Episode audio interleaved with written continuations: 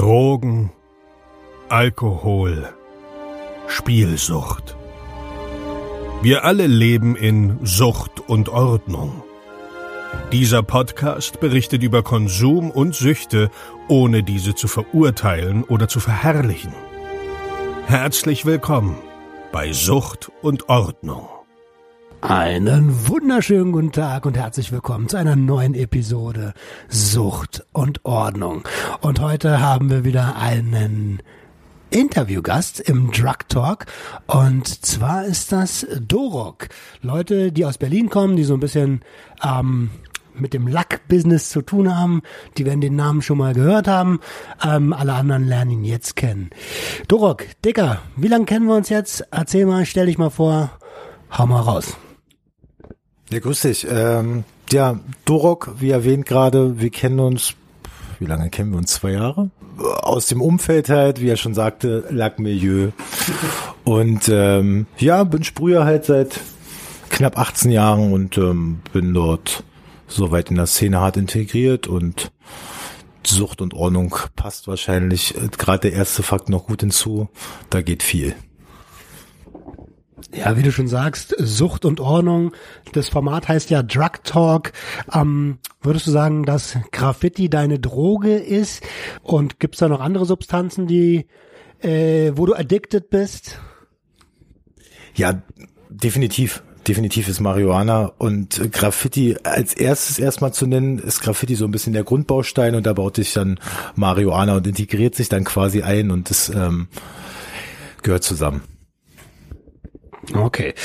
18 Jahre Graffiti, Digga, das ist ja schon ordentlich. Da sprühst du fast so lange, wie ich Drogen genommen habe. Und nimmst wahrscheinlich noch genauso lange irgendwas. Ähm, ja. Hast du noch, hast du noch andere Süchte, die jetzt nicht substanzbedingt sind, neben dem Graffiti? Ja, ist eine gute Frage. Ich glaube, dass ich so äh, jemand bin, der relativ schnell sich irgendwelchen Sachen annimmt und ähm, ich könnte auch, wenn ich eine Sache esse, die wochenlang essen, so wahrscheinlich da irgendwelche, wo es in Sucht gehen, offiziell glaube ich nicht gibt, irgendwie schon so ein bisschen Tendenzen habe, Sachen gern zu übertreiben und so lange auszureizen und spiegelt sich wahrscheinlich dann auch in der Lebensform wieder. Okay. Lebensform heißt den Graffiti-Lifestyle heißt äh, bist wahrscheinlich öfter, also seit wir uns kennen, weiß ich, dass du oft an an der Wand stehst. Nicht falsch verstehen bitte. Und ähm, ja, wie sieht denn das aus? Hast du eine Lieblingssucht? Ähm, also das ist ein scheiß Wort, Lieblingssucht.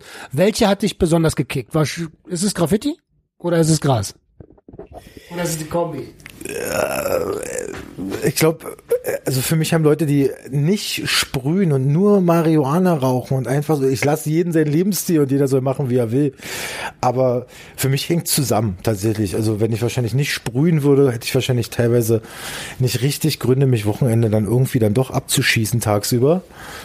Und ähm, ja, für mich hängt zusammen tatsächlich und jeder soll kiffen, wie er will. Und ähm, für mich soll Marihuana schon irgendwie eine Verwendung haben. Und ähm, der Zusammenhang mit Graffiti besteht bei mir. Gerade vor den Wänden und um da einfach ähm, Pausen zu füllen, Sachen zu sehen und existenziell.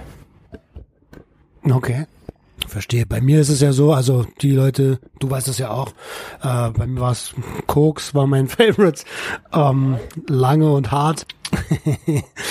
ja, wie, äh, ich habe die ganze Bank eigentlich durchprobiert, so gut wie. Was für Substanzen hast du ausprobiert? Wie ist da deine, deine Konsumgeschichte? Oh, jetzt werden die dunklen Kapitel aufgemacht der Jugend.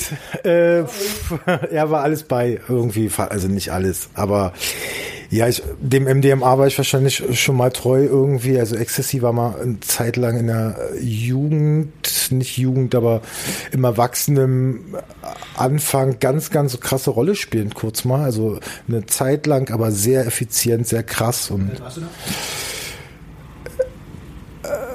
drei Tage 18. ja, dann war wirklich so ein bisschen, äh, ich habe spät angefangen zu kiffen mit 16, glaube ich, irgendwie und war dann schon, hab dann allen schon zugeschaut und dachte mir so, Rauchen ist nicht generell nicht mein Ding. Und irgendwie kiffen und Rauch und ähm, ähm, ja, von daher an der Stelle war ich dann relativer Spätzünder in meiner Umgebung, so mit 16 und mit irgendwie an fortschreitenden Volljährigkeit irgendwie dachte ich mir, irgendwie geht auch mal mehr. Die haben schon alle irgendwie Ecstasy geballert gehabt und auch schon gezogen, irgendwie Pep und wir waren dann wahrscheinlich irgendwie Ecstasy in dem Moment äh, gerade am liebsten und ähm, mit 18 Ecstasy ausprobiert und dann kam irgendwann mal Speed dazu. War nicht mein Ding irgendwie. Ich mag von Sachen relativ schnell runterzukommen und irgendwie zwei Tage lang da verballert zu sein. Nicht mein Ding meine Papa ausprobiert. Pilze sind heute ganz gern mal irgendwie noch äh, an einem Herrentag im Kollektiv ganz geil, wenn wir alle sprühen sind und dann, wenn wir da unsere Filme schieben. Aber nur im Kollektiv, ne? Also alleine würdest du jetzt niemals psychoaktive. Ich habe mit, mit, mit einer Frau schon mal Pilze genommen. Das war auch ein spannendes Erlebnis driftete ein bisschen ab und hat den Verwendungszweck verloren dessen, aber äh, war spannend, war witzig so. Aber ja, grundsätzlich, wer Pizza alleine nimmt, der hat ich ein Problem. Okay, da hast du ja schon ja auch ein bisschen was durch den Kräutergarten. Ähm, das war's. Kommt bestimmt noch ein bisschen mehr. Ich, ich habe auch noch eine noch eine andere Sache. Du hast ja nicht immer nur als Konsument, warst ja wahrscheinlich auch, aber ich ähm, Stichwort Agroshop ja, ich habe mein, ich, ich hab meine Ausbildung bei einem großen Musiklabel gemacht, größte Hip-Hop-Label damals, irgendwie vor zehn, zwölf Jahren. Und äh, da hast du es halt ringsrum gehabt. Da war der Konsum allgegenwärtig auf Arbeit quasi. Ich bin jetzt nicht Fan davon, in der Schule irgendwelche äh, Sachen zu konsumieren, weder Berufsschule, äh, Oberschule sowieso nicht. Arbeit ist auch öde, irgendwie, man ist nicht effizient genug, aber da war tatsächlich Halligalli angesagt. Und wenn du drei Jahre, vier Jahre in so einem Arbeitsumfeld steckst und dein äh, erfolgreiches Umfeld oder dein Umfeld trotz äh, des Konsums erfolgreich ist, äh, versaut es schon die Jugend und beziehungsweise voranschreitende Alter. Ja, war krass. War und Nachtrag noch Kokain zu Silvester war immer noch eine ganz spannende Sache. Aber äh, mir fehlt der egozentrische Ansatz, mich äh, dem Kokain zu verfallen. Okay, Message angekommen. ähm, was ich ein bisschen vermisse ist, wir haben jetzt die ganze Zeit über illegale Substanzen gesprochen. Also ich, ich meiner Meinung nach ist Alkohol genauso eine Droge wie alles andere auch. Wie sieht es dabei, also wie wie wie hat äh, Dorok angefangen? Äh, legal oder illegal? Ja, also Alkohol war irgendwie oder für uns alle mal spannend in der Jugend. Keine Ahnung. Ist aber nicht meine Droge relativ früh erkannt mit 21, 22, nee, saufen ist nicht mein Ding.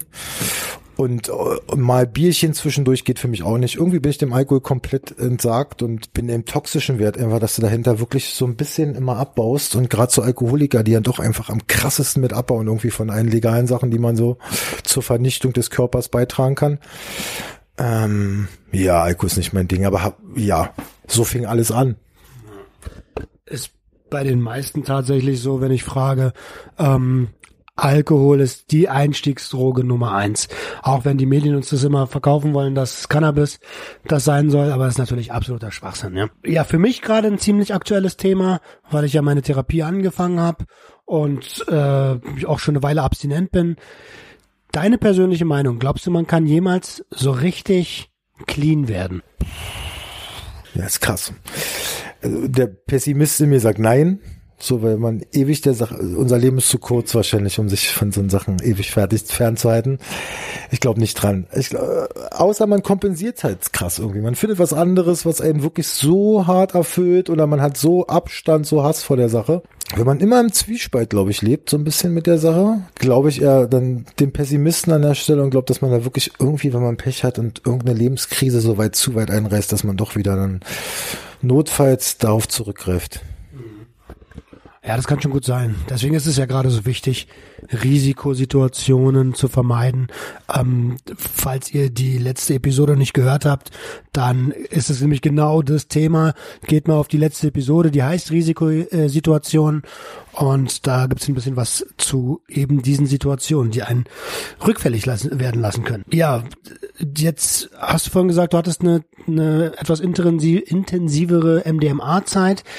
Ähm, Gibt es da noch Rückfälle, beziehungsweise wie gehst du mit so einen Rückfällen um? Und wenn du sie selbst nicht hast, wie gehst du mit Rückfällen in deinem Umfeld um? Ja, jetzt mal unter uns, also und den Hörern, also Ecstasy in meinem Umfeld ähm, ist Ecstasy raus. So, da gibt's keinen mehr, der sich noch Ace ballert oder pures MDMA besorgt oder ist nicht mehr interessant, aber ähm, 2002 oder drei habe ich die letzte genommen tatsächlich, würde ich sagen, und bin seitdem auch überhaupt nicht aus meinem Leben komplett raus und genauso wie Amphetamin, genauso wie Alkohol. Eine Sache braucht man, glaube ich, tatsächlich immer irgendwie. Ich glaube, im Leben sind so, also irgendeine Substanz ist jeder Mensch irgendwie fast verfallen wenn es so die Süßigkeiten sind, ähm, unabhängig jetzt mal von diesen Körperlichkeiten, Sport etc. und äh, Sex und äh, was man da alles noch, noch so weit als Kompension ähm, nutzen kann, glaube ich, das genau. Fahren verloren. Kein Problem. Erstmal Respekt dafür, dass du äh, dass du dort nicht rückfällig geworden bist. Aber wie ist es in deinem Umfeld? Du hast gesagt, die nehmen auch alle keine Teile mehr. Ich habe, also warte mal, da ist mir eine Sache eingefallen, wo du es genau, wo du das gesagt hast. Ich war, ich habe früher auch ewig lange Teile genommen, so 15, 16 oder so. Und dann im Außendienst war ich eine Zeit lang in Kassel. Das ist gar nicht so lange her, vor dem, äh, vor meinem letzten Ding. Und ähm, da waren wir feiern, weil wir waren sechs Wochen in Kassel, Alter, und irgendwann ist Kassel langweilig. Dann waren wir feiern in so einem Club und ich war zu der Zeit eigentlich nur am Pumpen. Und dann hat mir einer so eine Pille verkauft, ne? Und ich dachte, eine, einmal ist kein Mal so. Und habe nach über zehn Jahren dann mal wieder eine Pille gefressen. Dicker, das war so eine krasse Nacht, Alter. Da dachte ich schon so, hey. Aber das war dann auch so einmal und dann äh, für, fürs alte Erlebnis. Wie ist es bei, bei dir im Umfeld mit Rückfällen? Muss ja nicht Ecstasy sein, aber alle anderen Substanzen. Naja, grundsätzlich gibt's natürlich schon mal Momente, wo man denkt, äh, meine eh irgendwie wieder im Leben würde wahrscheinlich mein Leben jetzt nicht komplett irgendwie kicken. Allerdings kann ich äh, irgendwie sagen, dass ich also dieses eine Mal Pilze im Jahr, was ich nehme, ist am nächsten Tag oder ja doch am nächsten Tag trotzdem so ein kleiner Movement im Kopf, so dass du denkst, war eigentlich ganz geil. So, und da fängt, da beginnt Sucht aus meiner Sicht und deswegen muss man da sofort wieder Abstand von finden. Und deswegen sind Grundgedanken da jetzt für mich auch nicht mehr da, irgendwas zu nehmen. Und mein Umfeld, die trinken viel.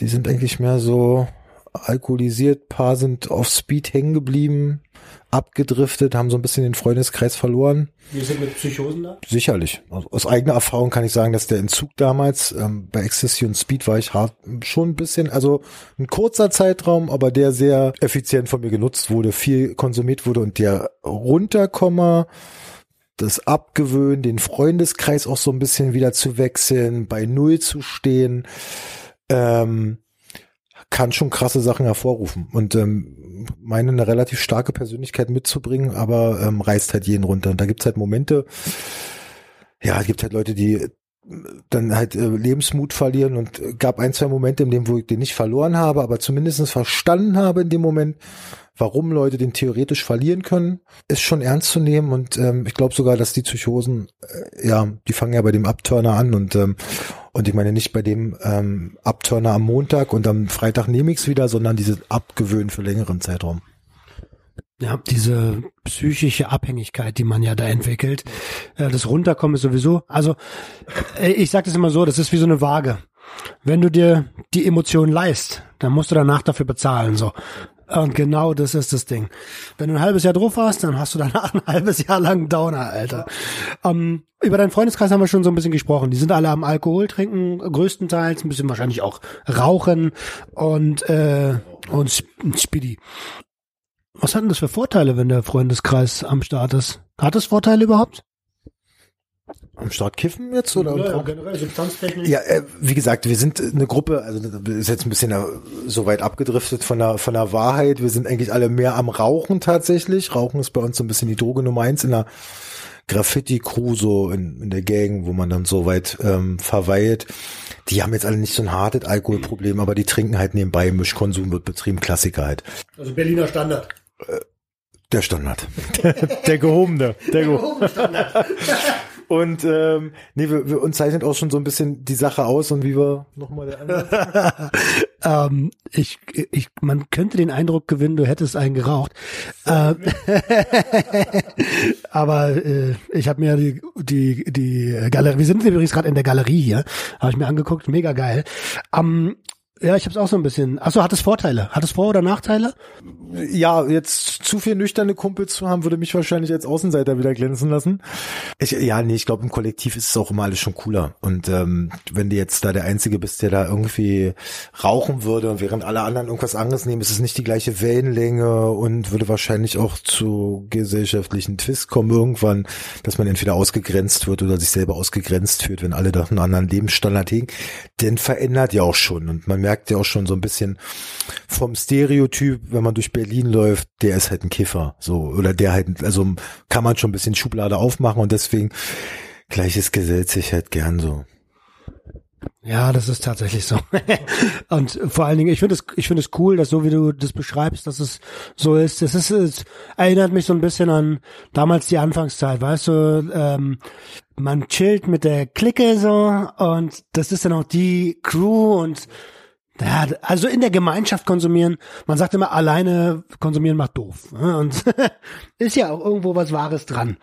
Mm, Jetzt haben wir schon so ein bisschen über den Berliner Standard geredet, ja, äh, G- Gras und Bier. Ähm, was ist denn generell deine Meinung zum Mischkonsum? Wohl wissend, dass hier auch äh, Hörer dabei sind, die so äh, in dem Alter sind, wo wir damals angefangen haben, so 13, 14, 15. Hatte ich, hatte ich meine fiesesten Upturns. Definitiv. Die fiesesten Upturns waren auf Mischkonsum. Aber so, wir haben es immer klassisch mit, mit 16, 17, 18, 18 dann so ABC-Wochenende genannt. Alkoholisch, biologisch, chemisch kam irgendjemand mal darauf und ähm, das, ja, nee, Mischkonsum, weil die krassesten Abstürze, die miesesten Filmrisse entstanden immer, wenn irgendwie Chemie und Alkohol aufeinander trafen und Gras sowieso ja immer Grundbestandteil ist hart gefährlich, hart toxisch. Auch äh, wer sich dort jeden Abend seine drei, vier Bier gibt und seinen Joint soll jeder machen. Um Gottes Willen wieder hier nicht, nicht verurteilen klingt, aber ähm, ja, also wäre mir zu verballert wahrscheinlich für den nächsten Morgen und dann fit zu sein, da reicht dann tatsächlich Gras äh, immer noch als Abturner genug am nächsten Morgen und daher ist Mischkonsum überhaupt, glaube ich, das gefährlichste. So. Ja, kann ich nur bestätigen. Also ich hatte früher viele Abstürze, gerade Alkohol und äh, Cannabis in der Kombination. Ähm, ich habe also Gras war meine Zigarette so damals. Und ähm, wenn dann Alkohol dazu kam, dann ist das so ein bisschen abgedriftet. Ich weiß nicht, ob du die Ose Crew aus Oberhavel kennst. Ähm, da hat einer Prenzlauer Berg direkt am, wie heißt denn der Park? Ähm, Alter, beim Stadion. Alter, nicht raus. Dicker, dieser Mauerpark. Mauerpark, Alter, genau. Oh Gott, Alter. ein anderer Park. Ja, Digga, Mauerpark. Hat direkt am Mauerpark gewohnt so und der hat immer so Homepartys gefeiert. Und ich war eine Zeit lang regelmäßig der Typ, der so vorm Klo gelegen hat, weil ich halt Absturz geschoben habe. Ähm, das bringt mich direkt zu meiner nächsten Frage. Was ist deine krasseste Absturzgeschichte? Krass. Die habe ich erst meiner Freundin vor drei Tagen erzählt. äh, irgendein Club in Marzahn, komplett verhangen, immer ins Auto runtergegangen, also völlig verraucht, in dem Club zugesoffen, gab irgendwelche All-Inclusive-Nummern, komplett mit Tequila abgeschossen, immer wieder ins Auto, geballert, hochgegangen, die ganze Zirkulation, Geballert heißt Gras? Geballert heißt, äh, nee, Ecstasy, Speed war mit bei, also war wirklich alkoholisch, biologisch, chemisch. nee, hart dabei gewesen den ganzen Abend und irgendwann komplett den Filmriss des Jahrtausends gehabt.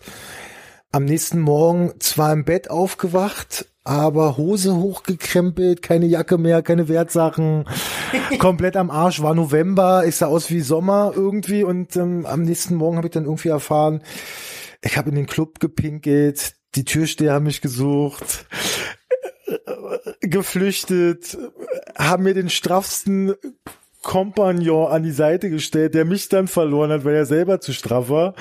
Und ich bin von, also wirklich, es war nicht um die Ecke, es war wirklich eine weite Strecke mit Fußweg und äh, verschiedenen Busverbindungen.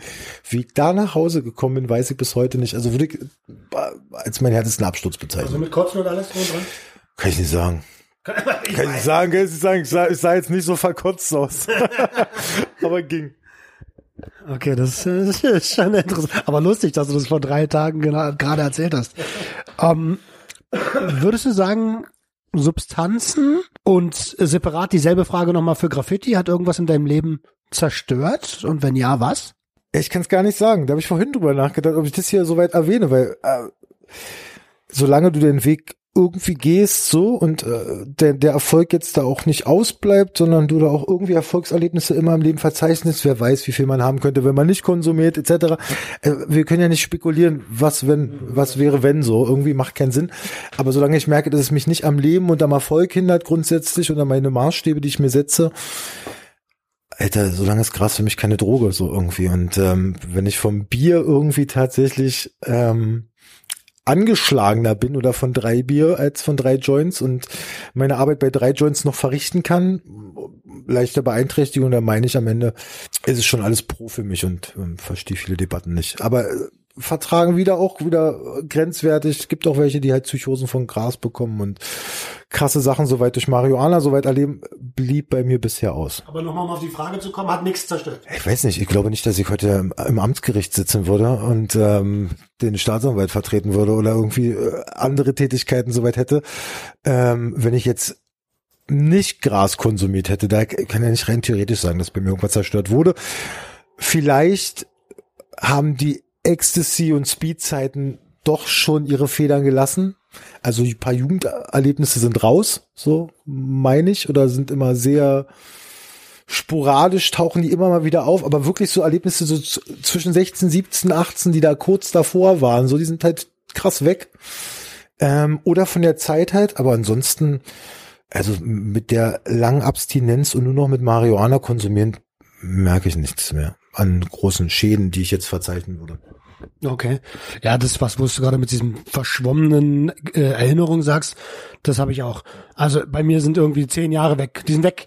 Und jetzt kommen so langsam immer wieder Sachen hoch und da denke ich so, boah, Alter, Dicker. Ähm, jetzt geht's ein bisschen Deep Talk mäßig. Wie waren das? Weiß deine Familie, dass du konsumiert bzw. konsumiert hast? Wie war es, ihr das zu sagen und wie hat die reagiert? Also mein Elternhaus, ähm, mein Vater ist relativ früh verstorben und äh, meine Mutter an der Stelle, die hat es irgendwann mitbekommen mit dem Grasrauchen. Die hat irgendeine Plastik, irgendeine Acrylbon gefunden. Safe, wie man halt gebastelt wird mit 16. Äh, aus den Wolken natürlich und komplett so ein bisschen ähm, natürlich aufgrund ein paar Süchte meines Vaters gedacht, dass ich natürlich in die gleichen Muster verfall und ähm, heutzutage merkt sie halt, dass also die wird nicht zufrieden sein mit dem Status, ja, und, aber grundsätzlich merkt sie auch, dass bei mir alles voranschreitet im Leben und ähm, dass ich scheinbar im Griff habe. Genau. Wie war das Gefühl, als du es deiner Familie gesagt hast? Ja, wie gesagt, meine, meine Mutter hat mich ja mehr oder weniger gebastet. Also okay. Wie hat sich das angefühlt? Bastig. Also Scham, Scham, Bastig. Äh, nee, äh, ist halt also im Nachhinein, dass, dass meine Mutter heute damit gut umgeht, kann ich es jetzt nicht relativ verwerflich oder irgendwie gefühlsträchtig nennen und die hat mich jetzt ja nicht mit einem Spiegel erwischt und äh, zwei Gramm Koks drauf. Die hat eine Acrylbon gefunden, die hat, äh, ich würde auch nie von meiner Mutter konsumieren wollen, so nur weil die weiß. Da wird mir schäbig vorkommen. Okay, dann sind wir eigentlich schon ziemlich vorangeschritten. Ähm, wie sieht denn das Graffiti-technisch bei dir aus? Was, also ja, hat ja gerade erst angefangen. Steht dieses Jahr was Besonderes an? Gibt es irgendwas, was die Leute sehen können? Wo können die dir folgen? Also das äh, hau, hau mal raus. Was steht da an dieses Jahr? Oh, nice Frage. Äh, ja, mal schauen. Vielleicht äh, wird eine Tätowiermaschine noch ins Haus geholt dieses Jahr und noch mal ein bisschen expandiert.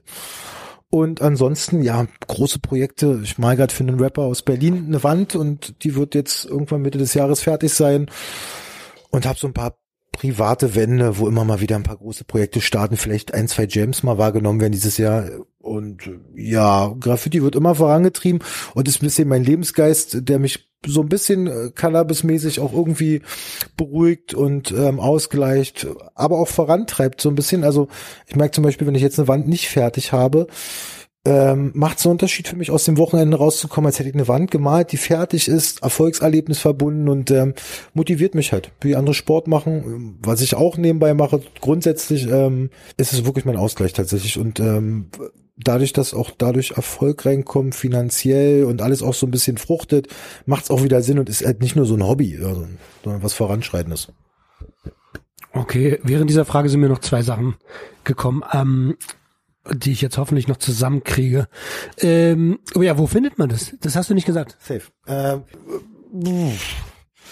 ähm, man kann sich wahrscheinlich doch, kann ich so sagen, ein Cosi Wash, äh, Cosi Wash ist so eine Waschstraße, ähm, da kann man sich am Ostbahnhof was reinziehen. Da machen wir immer mal wieder die Wände frisch und ansonsten findet man mich immer an legalen Plätzen relativ häufig so ein bisschen das äh, Metier habe ich gewechselt und natürlich bei Instagram. Unterstrich Dorok unterstrich Dorok D O R O C. Aber werdet ihr wahrscheinlich auch irgendwo dort lesen. Genau. Zieht's euch rein Leute.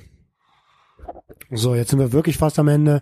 Die, also eine Mindfuck-Frage noch, wenn du dir einen Zeitpunkt, die Frage ist geklaut von meinem Kumpel Adriano von Rush Sleep Crack Repeat, der hat mich die Frage, äh, mich die Frage gestellt, mir die Frage gestellt und ähm, die hat mich echt mal kurz überlegen, obwohl eigentlich ging es recht schnell. Wenn du dir einen Zeitpunkt im Leben aussuchen dürftest, egal ob in der Zukunft oder in der Vergangenheit und dich selber treffen würdest, was würdest du dir als Tipp da mitgeben? oh, fick dich Das ist krass, ich weiß. Ja, ja, dies, ich, ich habe sogar in dem Moment wahrscheinlich der dritte Tag äh, in meinem 18. Lebensjahr, der sagt, Digga, nimm kein Ecstasy. Das war wäre wahrscheinlich wirklich der Punkt gewesen. Der hätte mir wahrscheinlich ein, zwei Jahre Struggle erspart und ein paar schlechte Gedanken für ein, zwei Jahre noch weiter. Safe. Geile Antwort. So, zu guter Letzt, was möchtest du den Hörern von Sucht und Ordnung mit auf den Weg geben?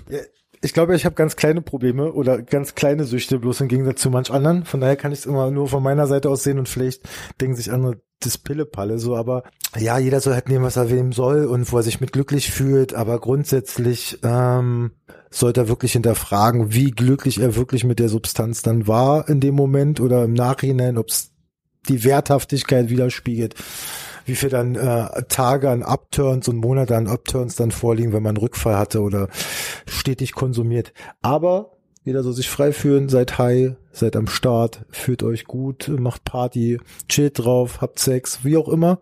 Ich unterstütze alles, sprüht. So und von daher ähm, soll jeder machen, wie er möchte. Safe. Bombe. Dicker, Dorok, ich danke dir von ganzem Herzen, dass du dir die Zeit genommen hast. Hat mir einen Heiden Spaß gemacht, ich hoffe dir auch. Und ähm, ja, hau rein, vielen lieben Dank und Leute, wir sehen uns in den sozialen Medien. Peace, haut rein, schönen Abend euch. Das war Sucht und Ordnung. Schaltet auch beim nächsten Mal wieder ein.